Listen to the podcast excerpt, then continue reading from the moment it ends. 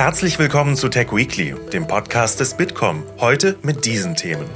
Ideen von Gründerinnen und Gründern werden dringend gebraucht, aber die Investitionen in deutsche Startups sind weiter rückläufig. Wir haben eine steigende Inflation, wir haben höhere Zinsen, wir haben grundsätzlich auch eine aktuell schwierige Marktlage in der Gesamtwirtschaft. Wir sind da sehr abhängig, wenn es um große Runden geht, ähm, die wirklich im hohen zweistelligen, dreistelligen äh, Millionenbetrag sind, das Kapital in Deutschland zu heben. Da kommt quasi alles ähm, aus dem Ausland, insbesondere aus Asien, aber auch aus den USA. Daniel Breitinger, Leiter des Bitkom Startup Teams, ordnet den Trend ein und erklärt, was jetzt passieren muss.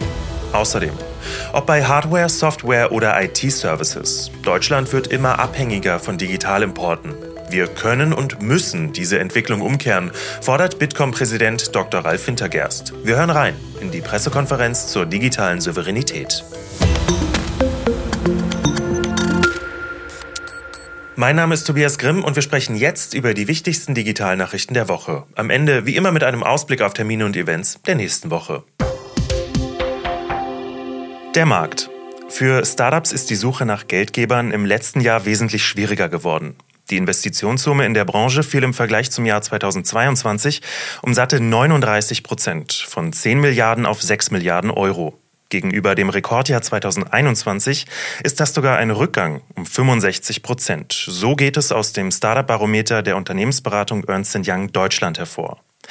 Demnach werden insgesamt auch weniger Jungunternehmen gegründet und die Zahl der Insolvenzen bei Startups steigt überproportional stark an. Allerdings sieht die Unternehmensberatung den Boom der KI-Startups als Hoffnungsschimmer. Und über genau diese Entwicklungen spreche ich jetzt mit Daniel Breitinger, dem Leiter des Bitkom Startup Teams. Daniel, die Finanzierungssituation in Deutschland, die war ja bislang einer der größten Standortnachteile für Startups. Wieso nimmt das Finanzierungsvolumen so extrem ab?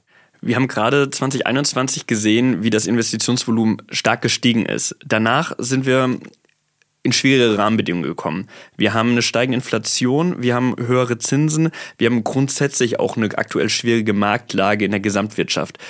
Das sorgt dafür, dass Investorinnen und Investoren zunehmend zurückhaltender sind, was Investments angeht ähm, und insbesondere darauf achten, sind die Geschäftsmodelle frühzeitig profitabel, ähm, sind sie grundsätzlich robuster in ihrer ökonomischen Ausrichtung. Und dieses Thema, was wir vielleicht 2021 noch hatten, wo es darum ging, Wachstum um jeden Preis zu haben, das hat sich ein bisschen runter reduziert und man achtet eher auf ein nachhaltiges Wachstum in dem ökonomischen Sinne. Ähm, insofern sehen wir auf jeden Fall, dass die Marktlage für Investitionen wirklich schwieriger ist für Startups. Daher kommen auch die, ähm, die steigenden Zahlen an Insolvenzen, ähm, aber auch natürlich auch die sinkende Zahl der Ausgründungen. Denn das Risiko, ähm, Finanzierung für sein Startup zu bekommen, steigt natürlich auch, was darum, dafür sorgen könnte, dass einige Menschen, die sich überlegen zu gründen, davon abgeschreckt werden. Für die Finanzierungssituation in Deutschland haben wir allgemein, gerade auch in den größeren Phasen, schon seit ähm, Jahren Probleme. Wir sind da sehr abhängig, wenn es um große Runden geht, ähm, die wirklich im hohen zweistelligen, dreistelligen äh, Millionenbetrag sind, das Kapital in Deutschland zu heben. Da kommt quasi alles ähm, aus dem Ausland, insbesondere aus Asien, aber auch aus den USA. Nun ist es ja aber auch so, dass die Bundesregierung Ende letzten Jahres mit einem Milliardenfonds für Startup-Finanzierung an den Start gegangen ist. Macht das jetzt schon einen Unterschied und welche Hebel hat die Politik eigentlich noch in der Hand, um die Gründerszene so ein bisschen mehr zu unterstützen in Deutschland? Also der Wachstumsfonds, das Final Closing, das war auf jeden Fall ein super wichtiger Schritt. Wir haben jetzt eine Milliarde Euro für diese Wachstumsphase und das Besondere daran ist auch, dass viele deutsche Versicherer da rein investiert haben. Und genau das sind unter anderem diese institutionellen Investoren, die wir brauchen, die ihr Kapital in den Markt äh, für Startups bringen, um äh, auch hier mehr Volumen aus Deutschland zu schaffen.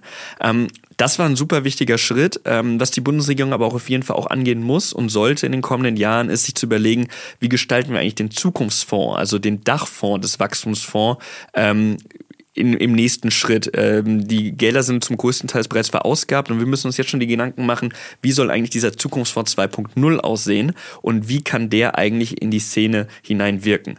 Ansonsten geht es, glaube ich, auch sehr viel um das Thema, Thema Sichtbarkeit, auch für neue Technologien, ähm, wo wir aber auch als Wirtschaft und auch als Bitkom unseren Teil dazu beitragen müssen, ähm, wie zum Beispiel jetzt auf dem Innovators Pitch, der äh, im März stattfindet, wo wir auch zu den Kategorien Bildung in der Digitalität, aber auch zu künstlicher Intelligenz ähm, die besten Ideen in Deutschland suchen. Da läuft die Bewerbungsphase noch bis Mitte Februar. In diesem Startup-Barometer, da geht es ja auch um die KI-Startups, dass da eben viel, viel mehr rein investiert wird im Moment. Was bedeutet das jetzt im Umkehrschluss für den KI-Standort Deutschland? Haben wir da größere, bessere Chancen? Es ist auf jeden Fall eine Chance, weil wir, weil wir sehen, dass Startups, die ja eigentlich per Definition Innovationstreiber sind, dass die gefördert werden und ihre Ideen und Produkte weiterentwickeln können. Aber das ist nicht genug. Also nur mit Geld auf Startups werfen, das hilft nicht unbedingt. Wir müssen auch gucken, dass wir insbesondere die Innovationen, die in den Forschungseinrichtungen und in den Hochschulen in Deutschland schlummern, dass wir die in die Praxis bekommen. Das bedeutet, wir müssen Ausgründungen vereinfachen, äh, zum Beispiel wenn es um äh, den Transfer von IP geht. Wir müssen aber auch die richtigen Infrastrukturen schaffen. Ähm, da macht die Regierung gerade mit dem Startup Factory Wettbewerb einen wichtigen Schritt, um Ökosysteme zu schaffen, die auch im globalen Vergleich wirklich standhalten können. Das ist, das ist sehr wichtig. Wir brauchen aber auch gerade natürlich für, für Deep Tech-Entwicklungen auch in der frühen Phase weiterhin noch langatmige Finanzierung, denn das sind Geschäftsmodelle, die nicht von heute auf morgen in die Praxis kommen, sondern da müssen wir wirklich lange, lange dran forschen und entwickeln. Ähm, die zahlen sich aber noch wirklich aus, weil die einen disruptiven Charakter haben. Und last but not least, ich habe gerade schon drüber gesprochen, in die Praxis bekommen. Wir müssen auch gucken, wie wir die Ideen von Startups in die etablierte Wirtschaft bekommen. Zum einen bei den Konzernen, aber auch bei den etablierten Mittelständlern. Ähm, wir sehen gerade ein Momentum, ähm, dass sich die Bereitschaft, KI-Technologien anzuwenden oder zumindest ähm, mit mit ihnen zu planen in der Wirtschaft ähm, steigert. Wir sind ja immer noch bei einem niedrigen zweistelligen Prozentsatz, was Unternehmen angeht, die wirklich KI in der Praxis verwenden. Aber da können Startups auch helfen, ähm, Innovation reinzubringen, ihre Ideen reinzubringen. Und das hilft nicht nur dem Start, Startup-Standard Deutschland, weil wir dadurch Startups stärken, sondern das hilft eigentlich auch in Summe dem Wirtschaftsstandort Deutschland. Denn im Großen und Ganzen geht es ja darum, wie stellen wir unseren Standort und unsere Wirtschaft international wettbewerbsfähig und zukunftsfähig auf. Und das geht nur mit Innovation. Ähm, und insofern kann die Idee und äh, die Ideen und die Produkte von Startups schlussendlich dafür sorgen, dass wir die gesamte Wirtschaft stärken. Man kann also zusammenfassend sagen, dass es durchaus Sinn macht, dass etablierte Unternehmen mit Startups zusammenarbeiten, um eben diese neuen Ideen ins Unternehmen hineinzubringen. Daniel, erstmal vielen Dank für deine Einschätzungen. Wirtschaft. 94 Prozent der deutschen Unternehmen sehen sich als abhängig vom Import digitaler Technologien und Leistungen aus dem Ausland an. 62 Prozent der Unternehmen ab 20 Beschäftigten bezeichnen sich sogar als stark abhängig. Weitere 32 Prozent als eher abhängig und gerade einmal 4 Prozent sehen sich von Digitalimporten eher unabhängig an. Das sind die Ergebnisse einer Bitkom-Studie zur digitalen Souveränität in Deutschland. Für Bitkom-Präsident Dr. Ralf Wintergerst ein Trend, der umgekehrt werden muss. Denken Sie an die Maschinenbauer, die ihre Hardware-PCs, ihre Industriecomputer wahrscheinlich aus anderen Ländern äh, importieren, nicht in Deutschland hergestellt werden.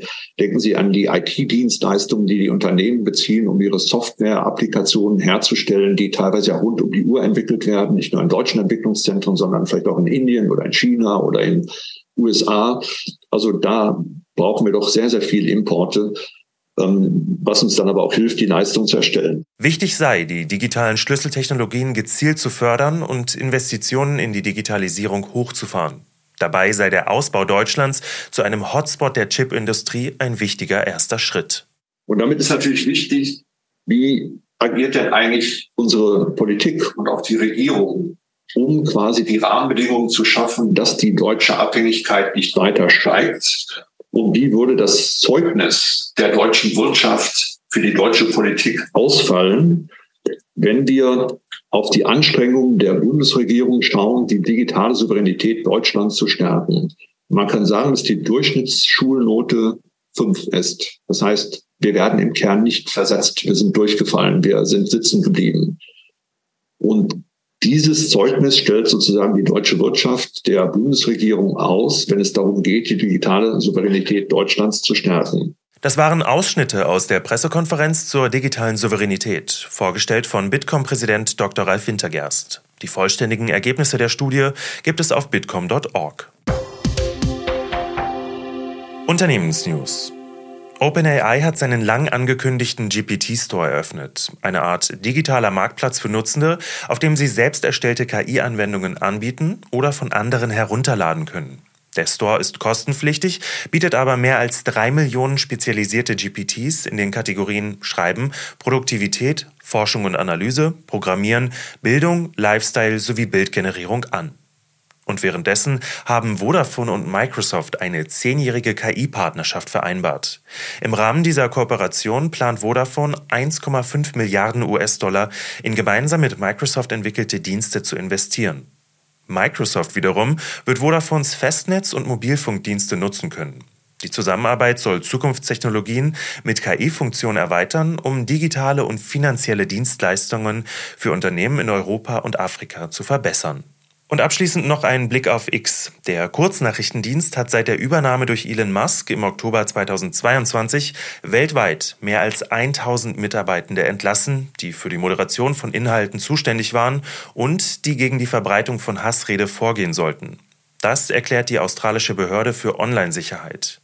Zugleich seien Tausende zuvor gesperrte Nutzerkonten wieder freigeschaltet worden. So habe man alle Voraussetzungen für die Verbreitung von schädlichen Inhalten geschaffen, erklärt die Behörde.